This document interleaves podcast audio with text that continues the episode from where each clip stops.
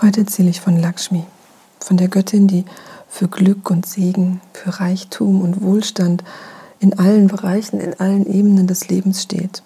Also sowohl materiell als auch spirituell sorgt sie dafür, dass es uns gut geht, dass wir in Fülle leben können.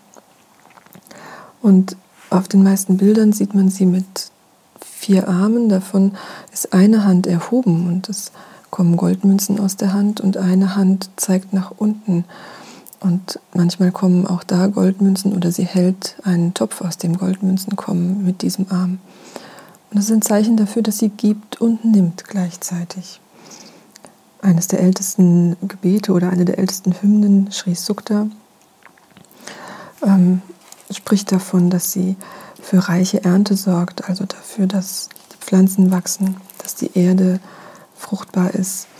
Sie spricht, oder dieses Gebet spricht davon, dass Lakshmi uns Kompetenz, Verstand, Autorität, Macht ähm, verleihen kann, sodass wir eine, eine noble Haltung im Leben einnehmen können.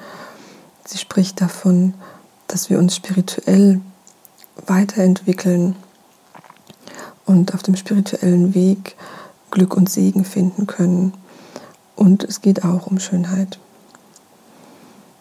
Und ähm, man sagt, dass alle anderen Götter irgendwie ein bisschen neidisch sind auf das, was Lakshmi so alles geben kann, auf diese wunderbaren Qualitäten, die sie eben schenken kann. Und ähm, dass sie immer noch versuchen, sie ihr sozusagen zu stehlen und wegzunehmen.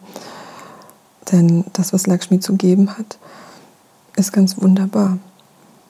Also Reichtum, Macht und Schönheit. Einer ihrer Namen ist eben Shri. Alle Göttinnen haben zu geben, haben viel zu geben. Shakti, also die, die Energie in diesen Göttinnen ist Kraft, ist Macht, ist nichts anderes. Aber dann gibt es eben so die Göttinnen, die ein bisschen, ähm, ein bisschen, wie soll ich sagen, heftiger sind, die ein bisschen schärfer sind, die ein bisschen, ähm, ein, ein bisschen mehr durchschütteln, die geben uns eben Kraft, um, um all das zu kämpfen, was wir brauchen. Die inneren Kämpfe, die äußeren Kämpfe. Und dann gibt es die Göttinnen, die uns Weisheit geben können, die uns inspirieren, die uns Einsicht schenken, die uns die Fähigkeit zu sprechen, zu denken, zu dichten, kreativ zu sein schenken. Und dann gibt es eben Lakshmi und diejenigen, die so in ihren Bereich oder zu ihr gehören, Tripura Sundari zum Beispiel, die geben uns eben diese Kraft oder diese Qualität, dass wir Erfolg haben können in der Welt und in unserem spirituellen. Und diese innere Qualität, dass das Leben liebenswert, schön ist. Es geht um Liebe, es geht um Harmonie, es geht um Freundlichkeit und all diese Dinge. Und wenn wir mit Lakshmi verbunden sind, dann haben wir alles, sagen uns diese mystischen Geschichten und Texte, im Inneren und im Äußeren, was wir brauchen, um ein schönes Leben zu leben. Und ohne sie, ohne sie haben wir gar nichts. Ohne sie ist das Leben arm und leer und die Welt ist eigentlich nichts anderes mehr als eine Wüste. Und wir wissen das, weil es eben die Geschichte gibt über Indra. Indra war der König der Götter, der auf einem wunderschönen, riesigen Elefant durch sein Königreich reitet und alle anderen Götter eben sind unter ihm. Indra ist so ein bisschen arrogant. Also er hat so dieses etwas arrogante Gehabe, was eben ein König hat, der über alles herrscht, also wo es niemanden mehr gibt, der über ihm steht. Und er ist stolz auf seinen königlichen Status und er ist stolz über seine kriegerischen Fähigkeiten und Qualitäten. Er ist stolz auf die Möglichkeit, die er hat, solche reichhaltigen Opfergaben zu geben, weil er eben so viel hat. Und ähm, ja, überlegt sich das alles so, während er durch sein Königreich reitet und denkt, ja, ich habe heute einen richtig guten Tag. Und während er so durch sein Königreich zieht, sieht er den Rishi, den weisen Durvasa vor ihm stehen, mit verfilztem Haar und Staub auf dem Körper. Und dieser hält in seinen Händen eine total staubige Girlande aus Blüten. Und er sagt, Indra, Indra, ich bringe dir hier etwas, was voller Segen ist. Diese Girlande ähm, ist einfach vor mir erschienen nach meiner Meditation und eine innere Stimme hat mir gesagt, dass ich dieses, diese Girlande dir bringen soll. Denn diese Girlande enthält die Essenz von Schönheit, von Versprechen, von günstig gewogen sein, also von Shri, von Wohlstand, von Fülle. Pass gut auf sie auf. Indra lehnt sich dann zu ihm und nimmt diese Girlande und ähm, wie soll ich sagen, er ist, ein, er ist respektvoll mit diesem Weisen, mit diesem Heiligen. Gleichzeitig ist er aber irgendwie so ein bisschen wie zerstreut und geistesabwesend, weil er freut sich ja gerade über all das, was er hat. Und diese Girlande ist jetzt nichts Besonderes für ihn, sondern staubige Blumen. Und ähm, ohne dass er irgendwie wartet, dass dieser Rishi gegangen ist oder ähnliches, ähm, lässt er diese Girlande einfach um den Kopf von den Elefanten, auf dem er reitet, fallen. Und äh, Durvasa ist völlig schockiert darüber, wie, wie wenig Indra sich äh, um diese Girlande sorgt und ähm, wie wenig Indra merkt, dass das ein, ein göttliches Geschenk ist, was er da bekommen hat. Und dann stößt er einen Fluch aus. Er sagt, genauso wie du gerade ähm, die Gunst, den Erfolg, also Schrie, hier äh, ignorierst, genauso wird dich die Gunst und der Erfolg verlassen. Und in dem Moment, in dem dieser Weise das aussprach, ist jede Blume im Königreich von Indra ähm, verwelkt. Jeder Baum hat seine Blätter verloren, denn diese Girlande war Lakshmi. Diese Girlande war Lakshmi selbst, die Göttin von Fülle, von Erfolg, Wohlstand. Und ähm, dieses Blühen oder diese Blüten haben das Blühen der Welt repräsentiert. Und der Weise, der Rishi, hat dieses Geschenk Indra gegeben. Und als Indra diese Girlande, dieses göttliche Geschenk eben einfach so unvorsichtig, unaufmerksam, nachlässig, wie auch immer, um den Hals seines Elefanten hat fallen lassen. In diesem Moment hat Lakshmi sich aus den drei Welten verabschiedet, ist einfach verschwunden. Und mit ihr ist alle Schönheit verschwunden, ist, ist alles verschwunden, was überhaupt möglich gemacht hat, dass etwas wachsen, blühen und gedeihen kann. Also jegliche ähm, jegliche Gunst, jegliche Aussicht auf Erfolg, all das ist einfach verschwunden. Und es ist nicht einfach so nur passiert, oder wie soll ich sagen, es ist nicht nur so gewesen, dass, dass die, die ganzen Pflanzen haben, Pflanzen aufgehört haben, irgendwie zu wachsen und sich zu entwickeln, sondern in jeder Form und in jedem Ausdruck, den diese Göttin in die Welt gebracht hat, wurde es trocken. Es gab nichts mehr, als würde alles verdörren und wie ein See, in dem kein Wasser mehr ist. Die Heiligen haben aufgehört zu beten und haben aufgehört, Opfer, Dankopfer zu bringen. Also geht immer darum, wenn wir mehr haben, als wir brauchen, wenn wir Fülle haben, dann müssen wir auch was zurückgeben, damit der Kreislauf gewahrt bleibt. Weil niemand von uns zum Beispiel dafür sorgen kann, dass es regnet. Das sind Dinge, auf die haben wir keinen Einfluss. Und deswegen ist es wichtig, von dem, was zu viel ist, etwas wiederzugeben. Und die Menschen haben aufgehört, Geschenke zu machen. Die Menschen haben aufgehört zu geben, wenn sie genug hatten und jemand kam, der zu wenig hatte. Ähm, man hat den Nachbarn nicht mehr geholfen. Niemand hat irgendetwas sauber gemacht. Den Eltern waren die Kinder egal. Ähm, den Menschen in Beziehungen waren die Beziehungen egal. Es wurde alles bitter. Diejenigen, die Verantwortung haben, denen war das auf einmal egal, ob es den Menschen gut geht und sie haben unendlich viel Geld aus den Menschen rauspressen wollen. Und weil aber eben die Welt ja auch nichts mehr hergab, also kein Weizen oder ähnliches mehr wachsen konnte, konnte auch niemand mehr das viele Geld und die vielen Steuern aufbringen. Sogar die Sonne und der Mond wurden dunkler und ähm, Wolken und Dunkelheit und Nebel lag über der ganzen Erde. Und das ist eben das, was passiert, wenn die Gunst von Lakshmi, von Sri fehlt, wenn Lakshmi nicht mehr da ist. Die Götter waren verzweifelt und gingen zu Vishnu, denn Vishnu ist der wahre Herrscher über die Welt. Vishnus Aufgabe ist es, dafür zu sorgen ähm, und die Welt zu halten, also die Schöpfung zu erhalten und zu pflegen und dafür zu sorgen, dass Balance herrscht.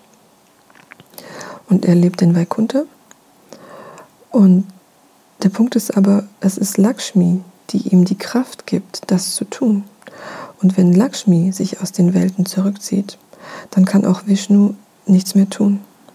Dann ist auch er hilflos.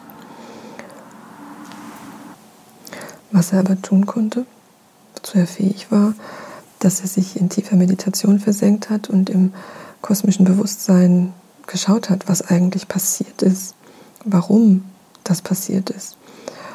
Und da hat er eben diesen Moment gefunden, in dem Indra in seinem ganzen Stolz die Göttin sozusagen gedemütigt hat. Und Vishnu kennt Lakshmi sehr gut. Und damit war ihm klar, was passiert ist. Lakshmi ist keine, die schreit, schimpft, klagt, verlangt oder gar ein Schwert zieht. Aber da, wo Härte herrscht oder wo Stolz herrscht, da bleibt sie nicht. Wenn sie verärgert ist, dann geht sie einfach. Und wenn sie geht, dann geht alles das, was das Leben schön und süß und lebenswert macht. Und Vishnu, der schon wirklich viele, viele Zyklen der Schöpfung erlebt hat, hat eben das erkannt, auch oder obwohl ähm, es wirklich eine Ewigkeit her war, dass so etwas passiert ist und es noch niemals in diesem Ausmaß passiert war, wie jetzt eben, wo Lakshmi die Welten verlassen hat. Vishnu, der einer der einfallreichsten Götter ist, also der hat wirklich immer gute Ideen, hat weiterhin meditiert damit er versteht, was man jetzt tun kann.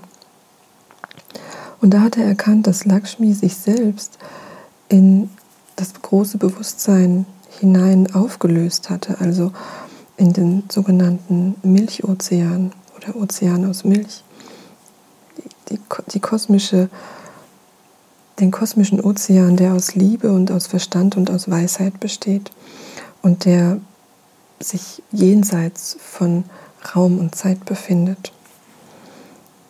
In der indischen Mythologie steht dieser Milchozean für das kreative Chaos von Shakti, von Schöpfungsenergie, von der Energie, die es braucht, damit eben Schöpfung entstehen kann, von diesem nährenden, was es braucht, damit Leben geboren werden kann.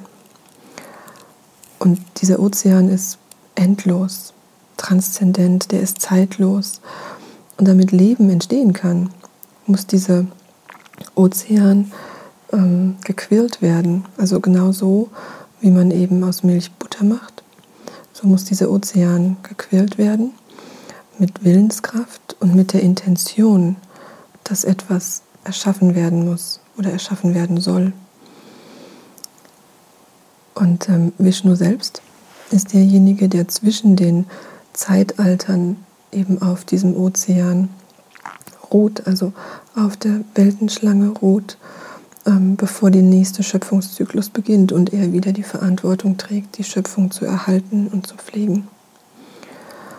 Und er erkennt und versteht, dass es ein wirklich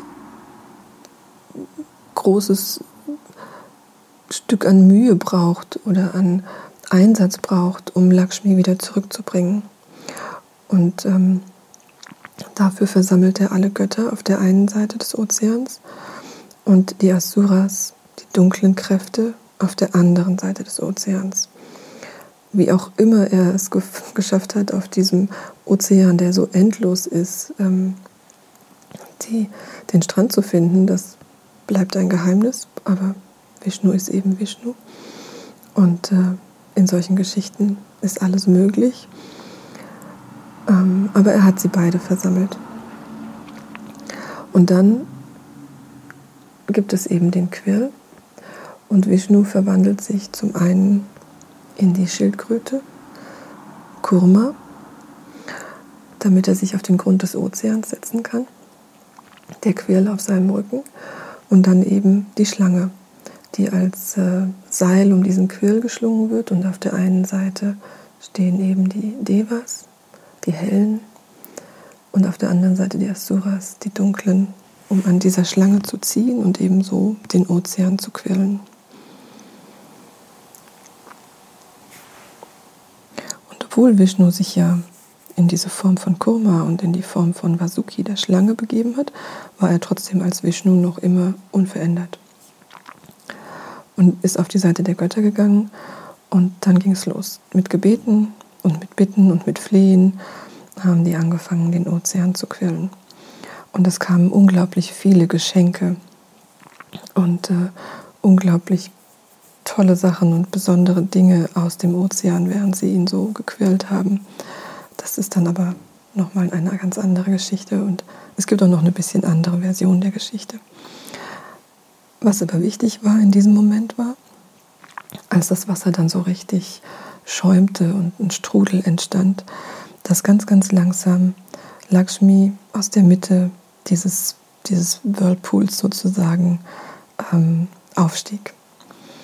Sie steht auf einem Lotus, ihre Haut funkelt und glänzt, ihr Haar glänzt, ähm, sie hat wunderschöne Augen, Lippen, Sie ist so wunderschön, dass sowohl Götter als auch Asuras atemlos sind. Ähm, sie trägt eine weiße Girlande, oder also eine Girlande aus weißen Blüten um sich und ist in Seide gehüllt und ihr Haar dunkel und gelockt. Die Hände an den Seiten, die Handflächen äh, nach außen gedreht in der Geste, dass sie eben nun alles segnet aus diesem Lotus, aus ihr, um sie herum ist goldenes Licht. Und ähm, ja, die ganzen Devas und die ganzen Asuras rangeln jetzt irgendwie so ein bisschen, um eben irgendwie ein Lächeln von ihr zu erhaschen oder irgendeinen Blick von ihr zu erhaschen oder irgendwie ihre Gunst zu gewinnen. Aber was sie macht, ist, dass sie ihre Hand ausstreckt zu Vishnu. Denn Vishnu ist derjenige, mit dem sie die Ewigkeit verbringt. Und in dem Moment, in dem Vishnu ihre Hand nimmt und sie den Fuß auf die Erde setzt, in dem Moment explodiert die Natur. Alles erinnert sich wieder an die Liebe. Die, die Rishis und Rishikas entzünden wieder die heiligen Feuer. Die Sonne scheint hell, der Mond strahlt. All die Könige und all die Verantwortlichen in allen Welten erinnern sich wieder worum es geht. Ähm, es geht wieder um Großzügigkeit. Die Reichen versorgen wieder die Armen. Die Eltern kümmern sich wieder um die Kinder. Die Paare und Freundschaften sind wieder zugewandt und wertschätzend. Und durch Lakshmis Rückkehr ist alles wieder schön. Ist Schri zurückgekommen, ist Erfolg und Gunst zurückgekommen. Die Liebe ist zurückgekommen. Und Lakshmi heiratet Vishnu. Die Welt feiert, feiert diese heilige Hochzeit des weiblichen und des männlichen Prinzips, diese heilige Hochzeit von Weisheit und von Liebe. Und in ihrer Verbindung, in ihrer Einheit beginnt wieder ein Zeitalter von Ordnung und von Harmonie. Dharma, das Prinzip des richtigen Handelns, ist das Geschenk von Lakshmi an die Welt. Und was noch viel wichtiger ist, sie weckt die Liebe in Vishnus Herz. Wenn Vishnu nicht mit Lakshmi verbunden ist, wenn er ohne Lakshmi ist, dann ist er streng, dann ist er ernst, dann ist er irgendwie so ein Pendant, dann ist er pingelig, dann nimmt er alles sehr genau. Aber wenn er mit ihr zusammen ist, dann wird er weich. Und dann, äh, dann geht es ihm nicht mehr um pendantisch sein, sondern dann geht es ihm um Zuwendung, um Zuneigung und darum, die Welt und das Leben zu nähren. Lakshmi schenkt uns also die Energie, die Qualität, die es braucht, um das Leben zu bewahren.